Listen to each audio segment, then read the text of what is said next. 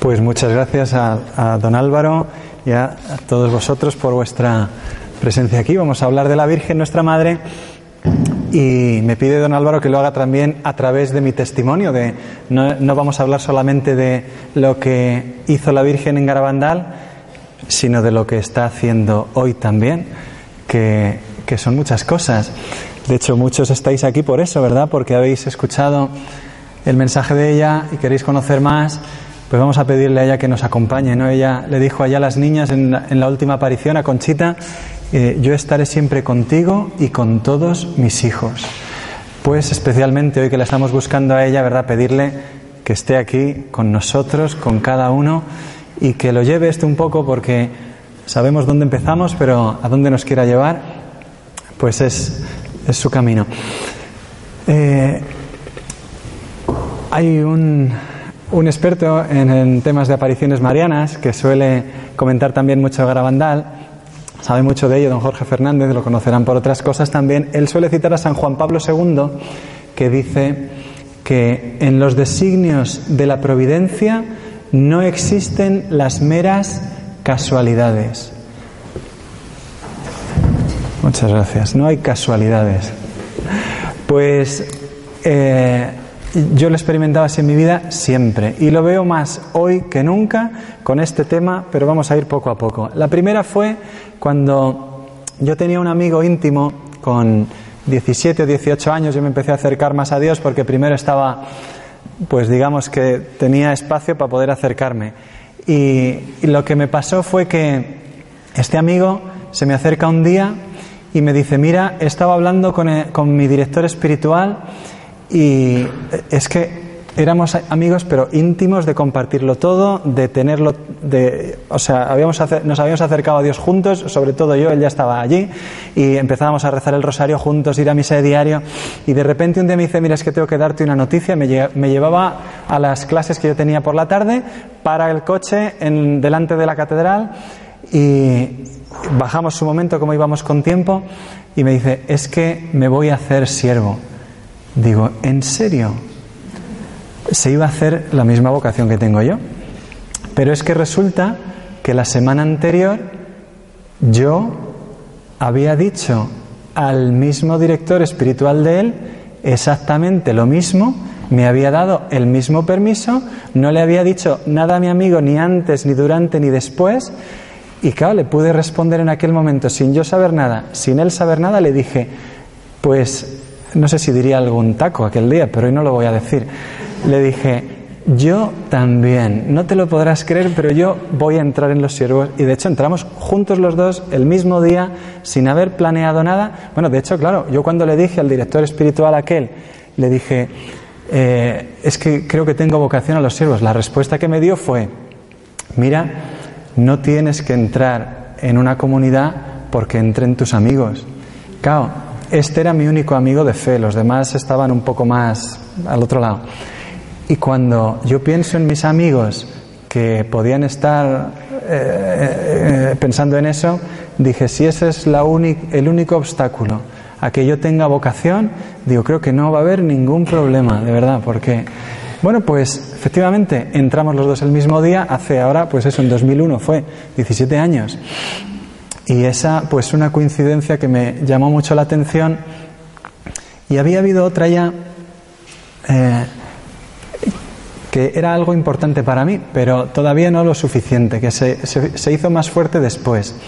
Y es que, pues yo con 16 años eh, tuve una amiga que empezamos justo a quedar cuando el día 24 de junio, que es una casualidad, porque luego el día de mi primera confesión, digamos, de decir, de hoy no pasa, mi vida tiene que cambiar, o sea, yo he visto que la felicidad no está donde la estoy buscando y solo Dios me la puede dar, pues fue exactamente el mismo día, dos años después, 24 de junio. Esa chica me había sacado de, de unos ambientes, de una manera de vivir, pues egoísta, superficial, vana, perdida, y el mismo día una confesión que me cambia el mundo entero.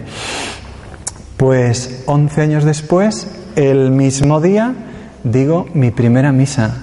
Ah, entonces ya dije, bueno, esto no es casualidad, ¿eh? esto empiezo yo a darme cuenta de que aquí hay alguien que va detrás guiando estas cosas para que salgan de la manera que, pues yo no lo sé, qué es lo que Dios quiere, pero sí que hay una cosa que me asusta y es que es el día de San Juan Bautista. Y yo sé cómo murió San Juan Bautista. Entonces, claro, eh, yo he sido siempre un chico muy tranquilo y siempre he querido eh, eh, mm, hacer las cosas con mucha, con mucha paciencia, con mucha tranquilidad. No lo acierto nunca, pero lo intento, ¿no? Es la, la intención. Y, y resulta que San Juan Bautista te llama a vivir una locura. Lo que San Juan Bautista sí no es el que pone el señala al Cordero de Dios, que quita el pecado del mundo. Sí, pero señala el pecado un pecado que por señalarlo le cuesta la cabeza. O sea, los santos nos llaman a una locura que nos, a nosotros nos desconcierta, ¿verdad? Nos incomoda mucho y estamos mucho más contentos sirviendo al Señor, pues eso, ¿verdad? Desde, desde la barrera, desde Señor, yo te quiero mucho, pero hasta aquí, ¿no? O sea, que sea Sí, pues no sé, un compromiso de oración, de acuerdo. Un compromiso de, de, catequesis, de formación, de acuerdo. Pero salir a la calle, dar testimonio de ti, defender al pobre, al, al que no tiene voz, es que eso me va a costar, Señor. Eso, eso no sé si quiero, ¿verdad? Y ahí es donde el Señor nos llama y nosotros vamos renqueando, ¿verdad? Vamos, que nos va costando tanto. Bueno, pues yo seguí estudiando, ya vi que tenía la vocación clara al sacerdocio, pues digo, tendré que ponerme a estudiar estas cosas.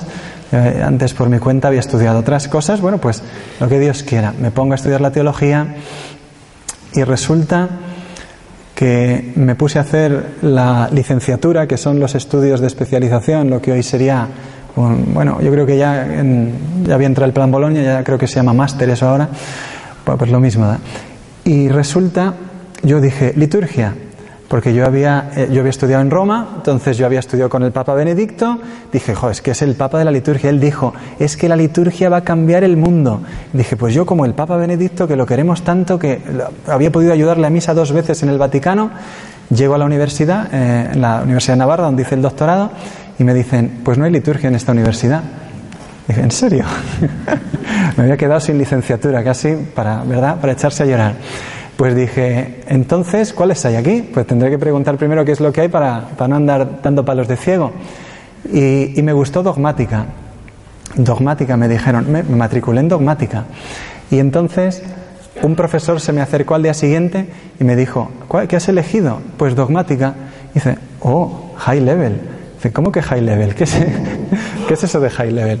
Dice, pues que esa es la más difícil de todas las licenciaturas que tenemos aquí. y entonces dije, ah, no, no, pues ¿cuál es la más fácil? y entonces me dijeron, no, tienes que hacer moral. Si lo que estás buscando es algo fácil, tienes que hacerla de moral. Digo, bueno, ¿y no hay una intermedia? no, pues entonces... Eh, yo me replanteé que en mi, en mi, camino espiritual, a mí me gusta mucho estudiar, pero yo sé que lo primero en mi vida tienen que ser las almas y yo no he nacido para ser Santo Tomás de Aquino, que ya ese, ya está, ese ya lo tenemos. Pues entonces me pongo a, a preguntarle al Señor. Hay una cosa que igual no había hecho al principio y que es un buen planteamiento si vosotros queréis hacer algo y no meter la pata como yo, preguntarle a Dios qué es lo que quiere que hagáis. Total, que yo ahora abro mi ficha en la universidad y me salen tres licenciaturas distintas. Empecé dogmática, me matriculo en moral y al final hice historia. Hice historia, pues yo creo que ya, porque me estaban buscando, de verdad que eso, se ve que uno hace lo que le parece y Dios te lleva yo jamás hubiera estudiado historia, yo soy despistadísimo. Tengo una memoria para fechas y nombres que no vale nada. O sea, es un desastre. Pero, pero me, encantan las historias también y sé que en la historia y en los hechos y aplicándose un poco, ¿verdad? Todo lo podemos, ¿no? Con la ayuda de Dios, pues eh, se aprende mucho. Y uno deja de ser muchas veces tan ingenuo como somos, sabiendo cómo ha sido nuestra historia pasada, ¿no? Y si conociéramos un poco más lo que hemos, los errores del pasado, iluminaríamos mejor los tiempos del presente. Total, que cuando llegué a la licenciatura a las clases, un compañero brasileño me dijo, yo estaba todavía dudando, digo, mira lo que me ha pasado. Y me dice, no te preocupes, has elegido perfectamente, es la mejor, que podía, la mejor elección que podías haber hecho en tu vida. Digo, bueno, no te pases. Dice, sí, es que en historia se aprende mucho, ¿eh? Y en historia ves muchas cosas que ayudan mucho. Eh, pues muy pronto conocí al profesor que me iba a ayudar a hacer la, hacer la tesis, porque desde el primer momento cuando escogí historia lo hice ya pensando en esto. En ese momento cuando le pregunté un poco a la Virgen, yo había sido rescatado en Fátima, en una peregrinación, había recibido gracias muy grandes allí y, nada, pues al preguntarle a ella, pues vi que tenía que, que mojarme, que no buscarme a mí mismo, sino buscarla a ella. Y entonces mm, me voy al director del departamento y le pregunto, oiga, ¿y usted cómo vería que estudiemos este tema? Eh, apariciones marianas en el siglo XX, me dice. Pues verdaderamente esto es un tema muy grande, muy importante, porque claro, los concilios son de Dios santos todos, ¿no? Es un tesoro que vivimos eh, la herencia del Vaticano II, que es o sea, el concilio más grande de la historia. Eh, en, en Garabandal la Virgen dijo que, que este iba, iba, a ser el concilio más grande de todos. Y yo me he molestado en, calcular las, las cifras de obispos en los concilios de la antigüedad, incluso en Trento. Trento, que es de, de, antes de ayer, es el penúltimo concilio antes del Vaticano. Pues las de todos esos concilios no suman todos juntos la cifra de padres conciliares que había en el Vaticano II, más de 2000. O sea, unos tenían 300, 400, 100. En el de Trento, tan grande como este y tan importante que fue, hubo la mayoría del tiempo solo 70 padres conciliares. O sea, el Concilio Vaticano II era algo muy grande, muy grande. ¿eh? Y los documentos que tiene, lo mismo, unos documentos tremendos, muy desconocidos a veces, que son un tesoro en el cual está pues edificando, iluminando la Iglesia. Pues, claro, este profesor me dice, si la Virgen habla, es más importante que un concilio. Es una frase poética, ¿verdad? No está haciendo teología en ese momento, pero es que si la Madre de Dios nos habla, esto es muy serio, ¿eh? Si Dios deja a su madre venir a la historia, salir del cielo, ella no va a venir pues a jugar al, ping-pong, ¿no? Curiosamente en Garabandal jugó con las niñas. Las acompañaba mientras ellas jugaban. Hubo un éxtasis muy largo una noche y la Virgen las acompañaba mientras ellas jugaban, creo que se llamaba Los Tíos, una especie de escondite.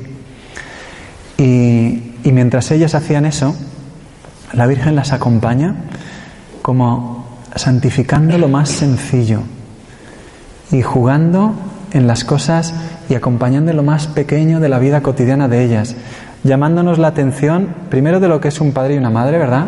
que sabe preocuparse y atender y acompañar.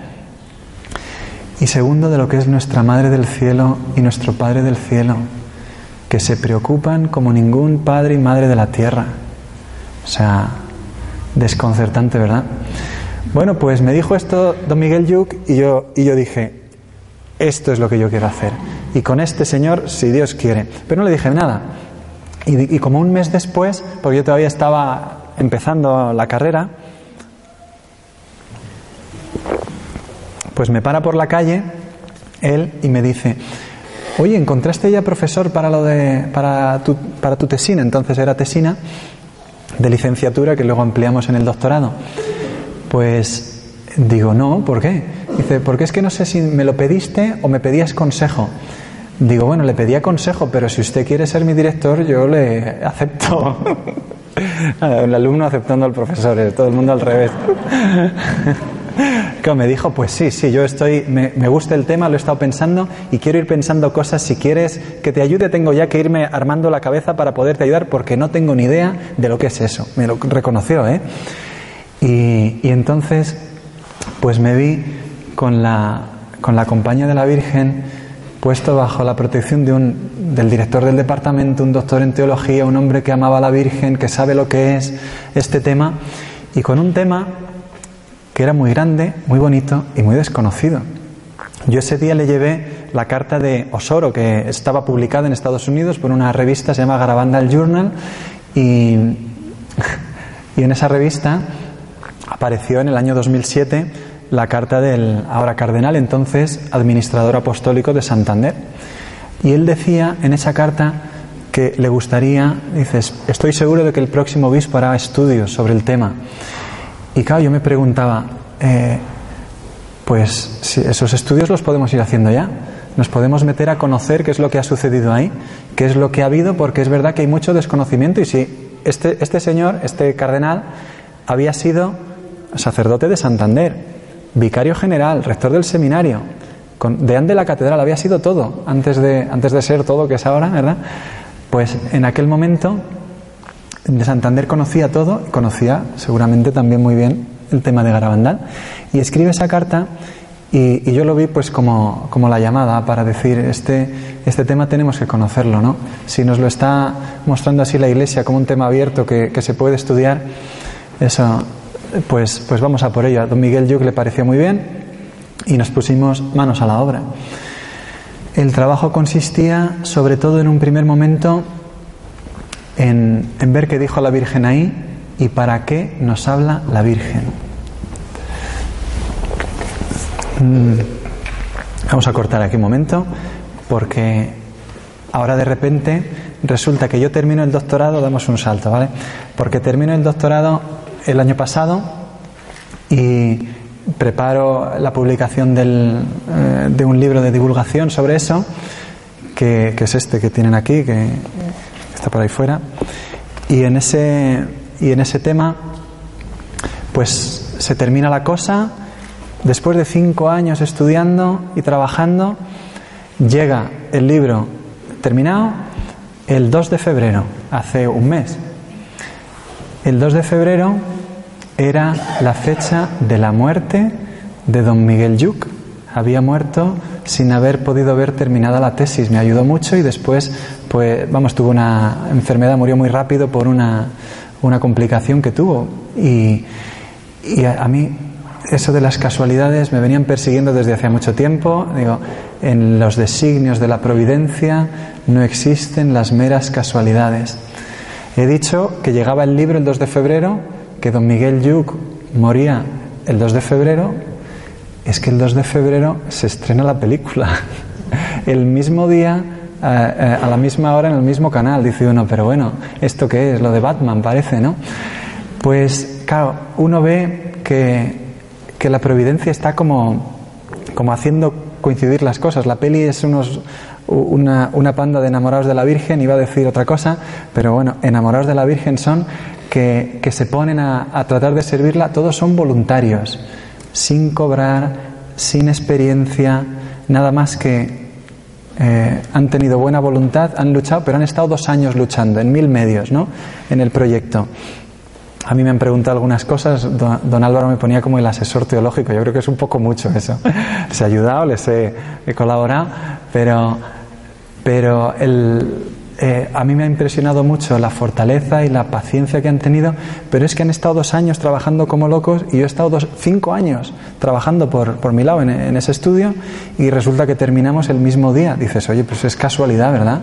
Es casualidad.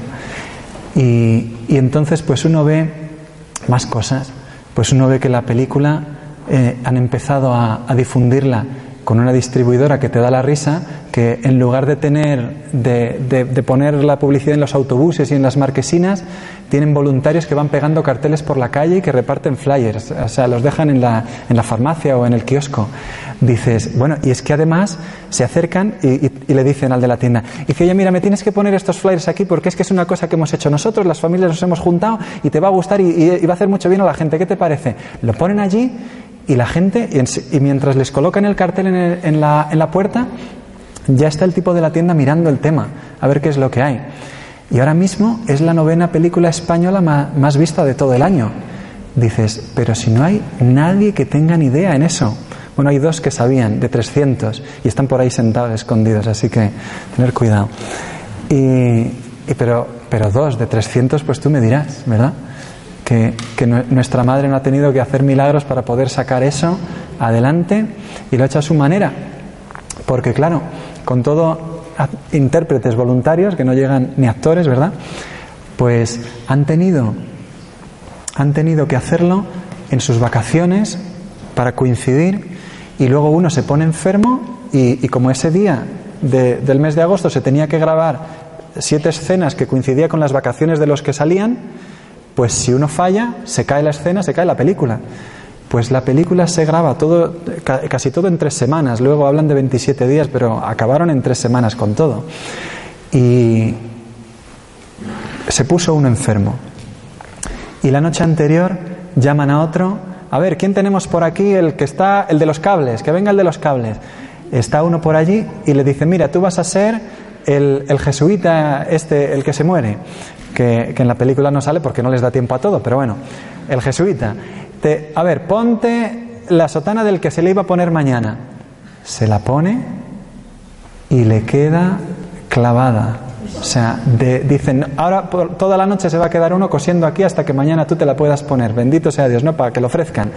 Pues nada, se tuvo que ir a dormir porque no había nada que coser, estaba perfecta. Y claro, pues uno empieza a ver que, que surgen cosas así, que todo se podía torcer y que no se tuerce nada, y dices, pero bueno, y, a, estos, y, a, estos locos, ¿quién los lleva, no? ¿Cómo puede ser que, hayan ido más de 20.000 personas a ver en un, en un mes una película que, no está, lo único que tiene es amor a la Virgen, ¿eh? querer servirla a ella? Y claro, pues a mí me impresiona porque yo pienso que es que el mensaje de Garabandal pues es es para enriquecernos. O sea, es que es para hoy. Es para decir, esto es un tesoro, nuestra madre nos está queriendo hablar y, nos lo está queriendo decir de las maneras más claras, ¿verdad? Con las coincidencias más estrambóticas para que no podamos decir es que esto lo han hecho la NASA, ¿no? Es que se ha juntado aquí el Dream Team. No, no, es, es la Virgen que está queriendo tocar a sus hijos y que mueve a unos y a otros. Mira que yo tenía licenciaturas para hacer, ¿verdad? Y nada, pues ella te escoge, te lleva y te trae. Y pues es para desconcertarse. ¿Qué es lo que quiere la Virgen? ¿Qué nos quiere decir ella y por qué nos lo quiere eh, remarcar hoy con tanto, tanta importancia? Pues tenemos que ir al mensaje de, de las apariciones. En ese momento tenemos que decir, tu madre, ¿qué nos quieres decir? Y entonces uno se acerca allí y ve desde el principio miles de personas subiendo a ver unos fenómenos que les desconciertan. Y os cuento uno que, que sucedió en una boda. Eh, lo, cuentan los que estuvieron allí, en el, en el, comedor. Después de la misa, se van a. Aquello tenía pues como una pequeña fonda en la planta baja de, de una casa y se juntan todos en, eh, para comer allí, toda la gente de la boda, y era la, eh, el, comedor que tenía como el bar de la familia de una de las videntes. Y entonces, en esto que baja la vidente en éxtasis de la casa por la escalera del, del bar, baja y bajaba en éxtasis. Y no bajaba como bajaríamos, como bajaría yo estos escalones. Los baja eh, como en posición horizontal. Dices, pero ¿y esto? Claro, tú imagínate que estás en una boda y, estás comiendo y celebrando y tal, pues claro, y ves eso pasar delante de ti y te desconciertas, dice, ¿y esto de qué? Y, eh, uno, y, uno empieza pues a hacerse preguntas, claro, las levitaciones de dónde vienen, claro, pueden venir del cielo del infierno, ¿verdad? Hasta aquí eh, no sabemos. Pero es que baja la niña así, se pone, se pone derecha al llegar abajo y sale. Los de la boda dicen, bueno, normalmente la seguimos todos los días, pero hoy estamos de boda, no vamos a dejar a estos pobres aquí, ¿no? Se quedan en la boda, salen con ella, la acompañan los peregrinos que suele haber por el pueblo. ¿Saben a dónde va la niña? Creo, Mariloli. Se va a la casa de la novia, sube la escalera, no conocía a la niña, no había visto, no sé si la habría visto mucho, a la novia, se mete en la casa, sube la escalera, se va a la habitación de la novia, mirando hacia arriba, ¿eh? como las fotos las han visto todos, ¿verdad? Como miran en Garabandal, sin mirar. algunos la siguen, en casa los, los de casa, fuera esperan los peregrinos. En la cómoda mete la mano en una vasija, saca una medalla, vuelta para atrás, baja la escalera, sale a la calle, gira, vuelve al bar, entra, se va delante de la novia, sin mirar. Tú haz la prueba, ponle una medalla. a ver, no es fácil, ¿eh? Sin mirar, le pone la medalla y le dice al oído: Que dice la Virgen que no te la quites. Claro, eh, la novia el día de la boda dice, vamos a ponernos hoy más guapa, ¿no? Pues pone un collar. Yo creo, claro, te, puedes hacer la pregunta, ¿cuánta gente sabía que ella llevaba todos los días el escapulario aquel? La medalla escapularia de la Virgen del Carmen, que es como se apareció allí en Garabandal. ¿Sabría su madre y su abuela que se había quitado ese día la medalla? ¿Lo podría saber la vidente? Y luego, no solamente esa coincidencia, sino que es que además que dice la Virgen que no te la quites. Nueve palabras que te expresan a la vez el cariño y la exigencia del Evangelio. O sea, decir, fíjate el tesoro que llevas todos los días y guárdalo por... O sea, esa novia no se quitó el escapulario más en su vida, vamos te deja desconcertado y a la, o sea, a la vez que es una... ¿Y cómo lo va a contar esto la novia si se queda en ridículo, no? O sea, esto la gente dice, no, es que la gente contaba eso para quedar bien y para montar el tema. Si es que lo ha visto tanta gente, han sido tan públicos los éxtasis, las levitaciones, eran miles de peregrinos que lo veían y lo tocaban todos los días y veían médicos y sacerdotes cada día allí intentando buscar la razón de aquello y eran incapaces. Y a la misma vez, el cariño de la madre, porque oye, hay que, hay que tener cariño para decirle a, la novia, ¿verdad? Que no te la quites, hija, que vas tan guapa con la medalla del, del escapulario. Y a la misma vez es la exigencia entera, ¿verdad? Que hasta el día de su boda la Virgen le pide que sea coherente con su fe y que lleve el amor de la Virgen en todas partes. Otra muy parecida, eh, creo que se la sacan en la película, es la de eh, un señor, sí, esa sale, sí, un señor que hace la señal, la señal de la cruz todos los días al levantarse. Y entonces cuando pasa la niña con la cruz, se la hace a todos y él se lo salta y al hombre se le cae el alma a los pies. Dice, pero ¿por qué a mí no? Y al final la niña, después del éxtasis, es que ha dicho la Virgen que este Señor todos los días al levantarse hace la señal de la cruz. Y a las niñas lo mismo. Una señora que ve que están haciéndose los bocadillos como lo más normal. Hay un bocadillo de jamón, se está preparando una de las videntes y de repente caen en éxtasis, sale corriendo y, en el éxtasis, en las primeras eh, mm, semanas, entraban en la iglesia, pero por el jaleo que organizaban los fieles, no como hay aquí, eh, dejaron, el sacerdote dijo que mejor fuera y entonces se cerraba la puerta cuando había éxtasis para que no entraran, las niñas no entrarían. Y entonces, mm, al entrar la niña en la iglesia, esta señora le impresionó tanto ver que, llegaba rápido, hizo así, hizo como una geluflexión corriendo. Y entonces ya se pone de rodillas y dice la niña, ah, que he hecho un garabato. Ah, pues ahora lo hago bien.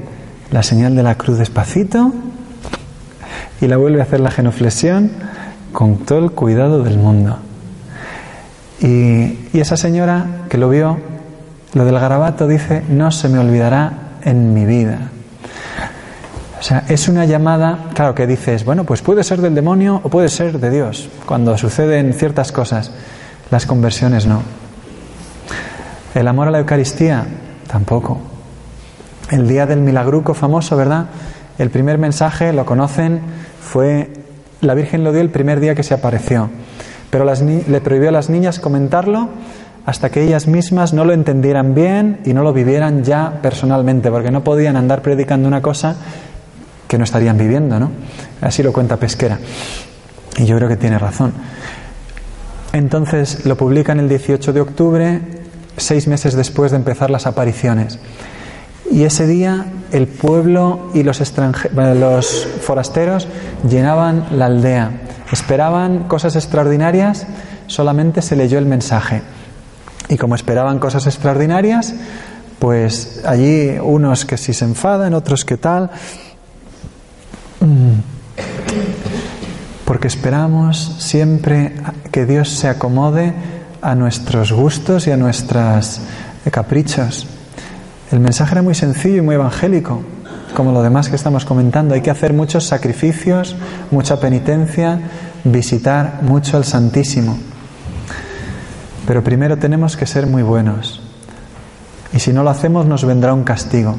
La copa se está llenando y si no cambiamos nos vendrá un castigo muy grande. Pues es la Eucaristía en el centro de la Iglesia. La Iglesia vive de la Eucaristía es como el testamento de San Juan Pablo II y es el testamento de Jesús. El Señor cuando dice qué es lo que tenemos que conservar de Él, ¿verdad? Nos deja su presencia, haced esto en conmemoración mía. Lo podemos hacer todos los días, estoy ahí con vosotros hasta el fin del mundo. Pues desde el principio nos lo recuerdan las apariciones. Pero la gente que esperaba más, ¿verdad? Esperaba en ese día que las niñas hubieran, qué sé yo, volado, pues bajaron eh, sin fe, bajaron muy descreídos. Y impresionó mucho a la Guardia Civil que había habido entre 8 y 10 mil personas en la aldea ese día y no pasó nada. No había ni un váter, no había alumbrado público, apenas había unas pocas bombillas, o sea, no había asfalto, no había carretera para subir y no pasó nada. O sea, empiezan como a suceder coincidencias que asombran a todos, ¿no? Y entonces la niña después, la Conchita después de eso cuenta que le impresionó mucho que, que después de aquello no creía la gente. Y es que estaban entre perplejos y malhumorados. Perplejos porque habían visto tantas cosas, habían sucedido tanto, Tantas, porque las levitaciones fueron muchas. Eh, la niña se da la vuelta después de un éxtasis, en, el año 61, pues encontrar un divorcio era difícil. O encontrar una pareja no casada no era tan fácil como hoy. Pues la niña termina un éxtasis, se da la vuelta y le dice a una pareja, dice la Virgen que no vivís bien, y se va. Y esa pareja que se echa a llorar y, que, y decide casarse porque no estaban casados. O sea, la Virgen estaba haciendo ahí una obra por la familia, por la Eucaristía, para que sepamos que tenemos una madre en el cielo y con muchos hechos extraordinarios. Por eso el día del primer mensaje la gente bajó perpleja porque decían, es que unas cosas tan extraordinarias son el marco de un mensaje tan sencillo. Como no cuadra, ¿no? Pues mm, enfadados por eso bajan enfadados porque no entienden y no cuadra una cosa con la otra. Entonces las niñas empiezan a pedirle a la Virgen un milagro y sucedió el milagruco. El milagruco le llamó así Conchita porque eh, ellas pedían un milagro muy grande para que todo el mundo creyera y, le dijeron, pues se va a hacer visible la forma cuando tú comulgues, que el ángel le traía la comunión todos los días que no venía el sacerdote a decir misa. Entonces estaban comulgando todos los días, si no en la misa, del ángel. O sea, fijaros, otro detalle sobre la Eucaristía. Centralidad de la Eucaristía en tu vida, en nuestra vida. Y, y entonces dijo, pues que se haga la forma visible en mi boca, eso es un milagruco. ¿Cómo un milagruco? Pues que eso es un milagro muy pequeño. Yo quiero que sea un milagro más grande. Y le tuvo que decir un teólogo de comillas, de los jesuitas de comillas, de la universidad, le dijo, mira, un milagro predicho en la forma y en la fecha con antelación, eso es una cosa muy seria, Conchita, no es un, no es un milagruco.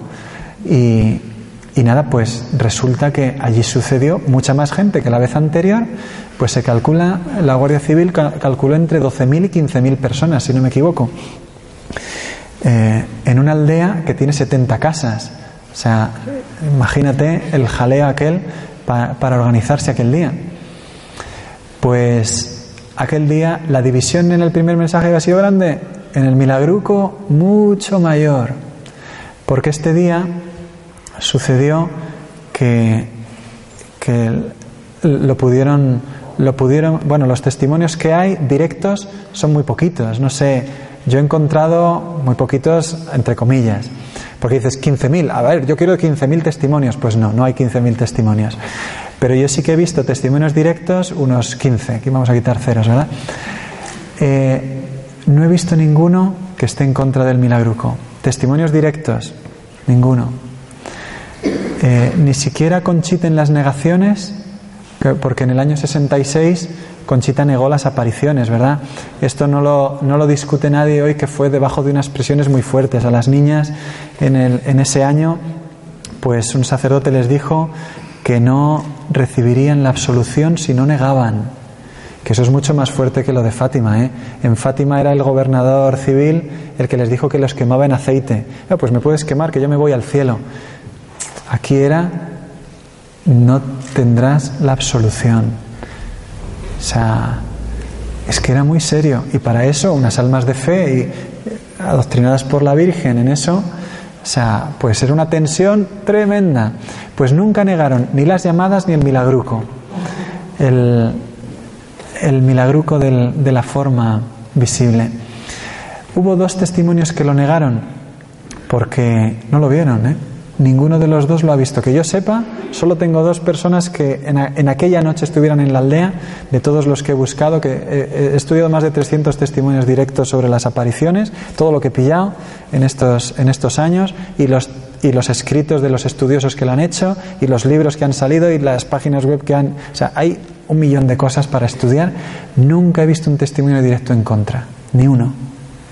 Testimonios a favor y que concuerden, todos. Es que, ¿aquí qué pasa? ¿Qué está pasando, no? Porque está el, del Señor que grabó el milagruco, ¿verdad? No me entretengo porque lo han, lo han, visto la película o han visto algún documental. Eh, Alejandro Damián grabó aquello eh, tapando a una señora que lo cuenta. Dice, se puso delante de mí y yo le hubiera matado allí mismo porque estaba, me había tocado al lado de la niña y este señor se me pone delante y dice, bueno, te, vas a poner donde, te voy a poner yo en otro sitio. Y, y, dice, pero había sido tal el amor de la Virgen que yo experimenté viendo aquel milagruco que yo ya no necesitaba tenía para mí interiormente la seguridad, la certeza de que nuestra madre me estaba hablando y llamando. Benjamín Gómez, otro señor que estaba allí al lado, dice, yo estaba a 20 centímetros de la niña, o sea, me la como si, si quiero. Y, este señor le preguntan, dice, ¿y, pero no pudo ser que ella sacara la forma o que la tuviera ya en la boca y abrió, que iba pues eso, falseando? Dice, de ninguna manera yo lo hubiera visto perfectamente. La niña sacó la boca con la, con la lengua vacía y allí apareció la forma. Y así todo, un francés, un doctor francés, se convirtió viendo eso. Pepe Díez, que iba detrás de la niña con un foco para intentar defenderla un poco y protegerla, un señor del pueblo, lo mismo, y todos coinciden hasta en la descripción de la forma, una moneda de cinco duros de las de antes, no de las del agujero. Pues, pues claro, uno ve los testimonios y la historia se hace con documentos, o sea, con yendo a las fuentes documentales, ¿no? Pues ahí tenemos que ir para poder, eso como pedía esa carta que yo encontré, estudiar el tema porque no es conocido. Ahora viene la segunda parte y es que, ¿por qué no es conocido? Y mucho tienen que ver las negaciones de las niñas, ¿no? Pero pero era, injusta la situación en, las que, en la que sucedieron por aquella presión tan grande a la que fueron sometidas. Y dices, pero ¿por qué los sacerdotes hicieron eso? ¿Qué les habían hecho a esas niñas para que ellos quisieran hacer aquello? Pues proviene de una tensión que era eh, el tema del ayornamiento es muy difícil equilibrarla. Ayornamiento significa actualización, como en los ordenadores ahora, ¿no? Que te piden hacerle un update. Pues actualización es lo que quiso San Juan XXIII para el concilio. El concilio se, eh, como se lanzó con esa idea, el Papa. Entonces, actualización quiere decir, vamos a acercarnos de una, con un espíritu renovado a nuestra fe, para, con el lenguaje de nuestro siglo, de nuestro tiempo, expresar las verdades de siempre, que son la Eucaristía, el rosario, los mandamientos. Bueno, pues ese ayornamiento llevó en algunos ambientes, gracias a Dios, no en todos ni mucho menos, pero hizo mucho daño. no el ayornamiento, perdón, a ver si me explico yo bien, porque el ayornamiento hizo un bien infinito a la iglesia, o sea, el acercarnos con un lenguaje renovado. Pero hubo personas que arrimaron el ascua a su sardina y que quisieron aprovechar el decir va a haber cambios para darle la vuelta a la tortilla de una manera que no era propia, apropiada, ¿no? Y que dijeron, pues como hay que quitar cosas, pues ahora, boom, quitamos lo esencial, lo fundamental. Y eso es lo que hizo tanto daño. Eso es lo que cerró tantos seminarios que si te vas a la web del clero, yo lo he consultado, no sé si estará ahora, pero yo he visto 60.000 secularizaciones en los años siguientes al concilio. O sea, ¿cuántos sacerdotes, por esa idea de decir vamos a, vamos a renovarnos, quitaron el fundamento de su sacerdocio? La Eucaristía no se puede quitar de nuestra vida. El amor a la Virgen, sin él nos deshacemos. Si quitamos el rosario, la comunión diaria, la vida de oración, la iglesia se descoyunta. Y esa fue la tensión en ese momento donde estaba empezando a tomar tanta, tanta fuerza el tema de la ciencia, ¿no?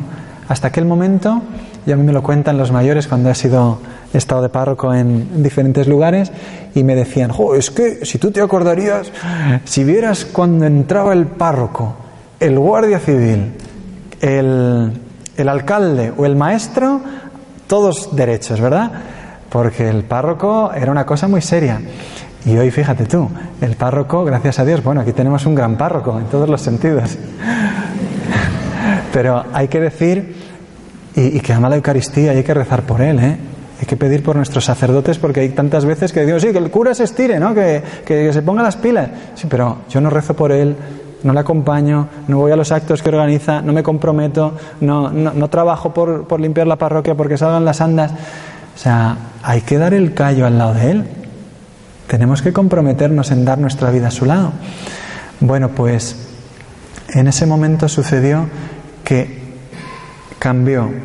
Y ahora los que tenían la voz de autoridad, los que decían la palabra definitiva, se convirtió muchas veces en la ciencia empírica o positiva, que podemos decir un científico en sentido llano. O sea, tienen mucho que decirnos en muchas cosas, pero no nos pueden decir la verdad última de nuestro ser. Un, un científico no nos puede decir de qué está hecha el alma, ni, ni nos puede decir cómo salvarla. Eso nos lo dice Dios, nos lo revela Jesús. Y ahí estaba el tema de que el señor Morales, doctor Luis Morales Noriega, neuropsiquiatra de Santander, un señor que si lo ves en YouTube, te, vamos, ¿cómo se dice? Te destornillas de la risa porque es un tío que, que habla de una manera así muy peculiar, o sea, un poco eh, así. Y, entonces este señor eh, empieza a, a decir que aquello era todo mentira. Y él fue sobre sus informes, sobre las apariciones, bueno, él mismo ha confesado que estuvo una vez en Garabandal, una vez. Y sobre lo que él dijo de ese día fue, él lo dice, ¿eh? en su conferencia está hasta en internet, sobre su informe se elaboraron los las notas oficiales con las que la jerarquía rechazó en un primer momento las apariciones. Eso ya pasó en el año 62, o sea, desde el, casi desde el principio, empezaron en el 61 y en el 62 ya los informes del doctor Morales le pegan un golpe por debajo de la línea de la flotación a las apariciones. O sea, aquello fue mm, como, como un golpe muy duro. Las niñas, las niñas cuentan que después de aquellas notas eh, la gente en el pueblo las insultaba, las querían hacer exorcismos, o sea, unas cosas, un sufrimiento, una tensión, pero no solamente, digamos, de, aquel sacerdote que le decía que no podían confesarse, es que era de todos, ¿no? De norte, sur, este y oeste les venían reproches, quejas, críticas, juicios. Pues un evidente no puede hacer así, pues un no sé qué no puede hacer tal. Y en, aquella, en aquel ambiente de tensión pasaron el resto de las apariciones hasta el año 65. Y en el 66 fue cuando ya ellas no aguantan más. Llegan esas, esas tensiones más fuertes donde a una la dijeron que la iban a descomulgar. ¿Cómo descomulgar? Sí, pues que serás enterrada fuera del cementerio. O sea, te puedes imaginar una niña de fe que le digan eso, ¿no? Pues me parece bastante duro. Y ellas eh, empiezan a negar, bueno, pero las llamadas no, eso sí que fue verdad, porque eso yo no lo hice, yo no lo organicé. Y, los, eh, y el milagruco tampoco. Y, las de Jacinta son todavía más débiles. Las negaciones de Jacinta son, pues si lo de las otras es mentira, lo mío también será. O sea, no se atrevía a decir más que eso. O sea, sus dudas fueron siempre débiles y siempre incompletas. Y además, en cuanto terminó ese periodo de tensión, se reafirman en las apariciones otra vez. Pero el mal ya estaba hecho. Y entre el año 67 y el 70 hubo tres notas que fueron más, más duras, digamos, donde, donde las apariciones ya quedaron un poco en el silencio para mucha gente. La devoción a las apariciones comenzó a, a extenderse fuera de España, pero aquí como quedó un poco en el, en el silencio. Y de bueno, pues si, si se ha dicho eso, que, que, todo se ha aprobado, pues se quedó un poco parado. Y, y estuvo así eh, bastante en una época hasta, hasta que, curiosamente, porque otra casualidad, uno de los miembros de aquella comisión resulta que llega a ser obispo de Santander. Y él reabrió el estudio, reabrió los permisos para subir y es lo que, pues de ahí viene después la carta de Osoro y la carta del obispo actual, donde el, non constant significa pues que no hay certeza, que los fieles se pueden acercar. ¿Y acercarnos a qué? La pregunta es, ¿qué es lo que nos pide la Virgen? ¿Qué es lo que nos está diciendo en Garabandal nuestra Madre? Pues lo que podemos hacer ahí, sobre todo es preguntarle a ella, mamá, ¿qué es lo que tú quieres? ¿Qué es lo que nos quieres decir? Que nosotros necesitamos escuchar, ¿no? Eh, bueno, sabéis que, que ella habló en el segundo mensaje, en el último de las apariciones, en que a la Eucaristía se le da cada vez menos importancia, en que se está hablando muy poco de la Eucaristía y está poco en el centro de la Iglesia. Es decir, debéis evitar la ira del buen Dios con vuestros esfuerzos. O sea, nos llama a luchar por esforzarnos en, el, Evangelio, en seguir al Señor. No estar como a medias, sino en dar la vida entera, ¿no? Y, para eso la Virgen también eh, anunciaba que habría tiempos de dificultades. Decía, mira, van a venir momentos de dificultades para la Iglesia, ¿no? En los que parecerá que la Iglesia está a punto de desaparecer, dijo ella, como, como donde la fe será muy atacada, donde tendréis que luchar mucho y os vais a sentir muy solos viviendo la fe, pero yo voy a estar a vuestro lado. Y ahí es donde hablaba ella de ese aviso, ese milagro y ese castigo, ¿verdad? Ya lo he comentado al principio, el castigo consistía en que si no nos convertimos, pues vendría una gran, gran dificultad, una gran tribulación. Pero antes, un milagro, y le preguntó Conchita, ¿y ese milagro si será muy grande, Señor? Y él le dijo, va a ser muy grande. ¿Y para qué tan grande, Jesús? En una locución. Y Jesús le dijo, eh, no es Conchita para la conversión de mucha gente. Ese milagro será para la conversión del mundo entero. O sea, le prometió un milagro, pues, como el de Fátima, el milagro solar, en el que las niñas están esperando, ¿verdad? Después de aquellas dudas se volvieron a afirmar en las apariciones y, nos habla de ese amor infinito de Dios, cercano y capaz de tocar la historia, capaz de cambiar el mundo. Y para que atendamos a ese milagro vendría antes el aviso, el aviso como una gracia en la que cada uno verá su alma como la ve Dios. Saber el alma como la ve Dios, pues significa ponerse delante de, de, la propia miseria, de nuestros propios pecados, tal cual los ve Dios, el santo, ¿no? El tres veces santo. Y eso, pues, ahora que vamos a tener la exposición del Santísimo, pues nos impresiona y nos llama a decirle, Señor, déjame verme ya como tú me ves y déjame ayudar a otros para que cuando llegue tu, esa llamada tuya, esa, esa gracia tuya de verme delante de ti, que puede ser hoy, ¿no? O sea, que tú me puedes llamar a tu presencia hoy me voy a ver delante de ti, no, hay que esperar a otra cosa, pues que yo esté preparado y fiel según tu voluntad que yo espere todo y lo cumpla conforme a lo que tú quieres. Y si la Virgen nos llama a vivir y actualizar nuestra fe con fidelidad a lo que la Iglesia hace, ¿no? queriendo al Papa, eh, siguiendo lo que el Magisterio nos llama a vivir y sabiendo también que en el centro de nuestra vida tiene que estar la Eucaristía, el amor de nuestra Madre, la confesión, pues sabemos que no nos equivocamos y, lo que, y que lo tenemos absolutamente todo, que no hay que preocuparse de nada más que de serle fiel a ella. Pues esto es lo que, lo que yo os decía, que me parece que es muy actual hoy y que nuestra Madre nos lo está llamando a poner por obra hoy. Y, termino con un ejemplo que me, que me, ha impresionado mucho encontrar, que es el caso de Monse Moreno, que os lo cuento muy brevemente, eh, pero que es desconcertante, porque esta mujer en 2012 llevaba 15 años enferma y subió a Garabandal con una enfermedad que no se podía ni levantar. Se llama espondilitis anquilosante, una cosa que es muy curiosa donde se, se sueldan los huesos de la columna y no te puedes ni tumbar ni levantar una vez que te has tumbado. Para ir al baño, vestirse necesita ayuda. Tenía tres hijos pequeños. Estaba la mujer pues sufriendo con dolores atroces, descoyuntada 15 años. Sube a Garabandal que iba con cierta frecuencia, con mucha fe, y le dice a su marido, hoy no voy a tomar las medicinas, pero estás loca. Esto me lo ha contado ella a mí en persona, vamos, lo cuenta cualquiera. Eh, sí, es que siento que hoy no las tengo que tomar. Vamos a subir rezando el rosario a los pinos. Pues suben despacito, despacito, con sus dolores, le daban unos brotes que eran constantes. Cada semana tenía un brote de varios días.